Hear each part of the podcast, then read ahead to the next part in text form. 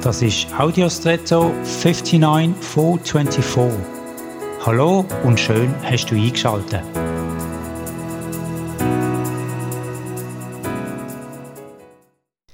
Beruflich habe ich immer wieder mit Menschen von anderen Nationen zu tun. Da ist es interessant zu erfahren, wie sie die Schweiz wahrnehmen. Einzelne verwechseln unser Land mit Schweden. Andere kennen es hauptsächlich durch die klassischen Sachen wie das Gold, der Käse oder Jockey. Kürzlich hat mir jemand erzählt, er hätte gern Möwenpick gelassen. Das heißt eigentlich nicht so. Und nach dem Austausch darüber bin ich irgendwie ein bisschen nachdenklich und habe gemerkt, dass ich mich als Schweizer auf das Produkt reduziert gefühlt habe. Das Produkt ist für mein Gegenüber der Zugang zu unserer Nation gesehen.